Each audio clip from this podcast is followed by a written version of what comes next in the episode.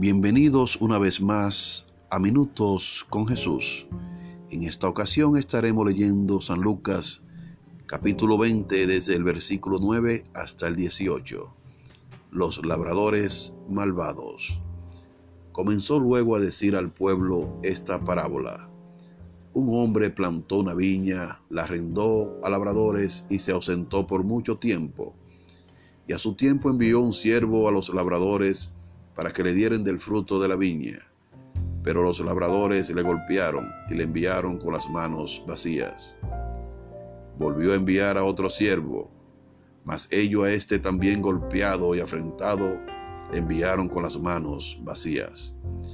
Volvió a enviar un tercer siervo, mas ellos a este echaron fuera, herido. Entonces el señor de la viña dijo, ¿qué haré? Enviaré a mi hijo amado, quizá cuando le vean a él le tendrán respeto. Mas los labradores al verle discutían entre sí, diciendo, Este es el heredero, venid, matémosle, para que la heredad sea nuestra. Y le echaron fuera de la viña, y le mataron. ¿Qué pues les hará el Señor de la viña? Vendrá y destruirá a estos labradores y dará su viña a otros. Cuando ellos oyeron esto, dijeron, Dios nos libre. Pero él mirándolos, dijo, ¿qué pues es lo que está escrito? La piedra que se echaron los edificadores ha venido a ser cabeza del ángulo.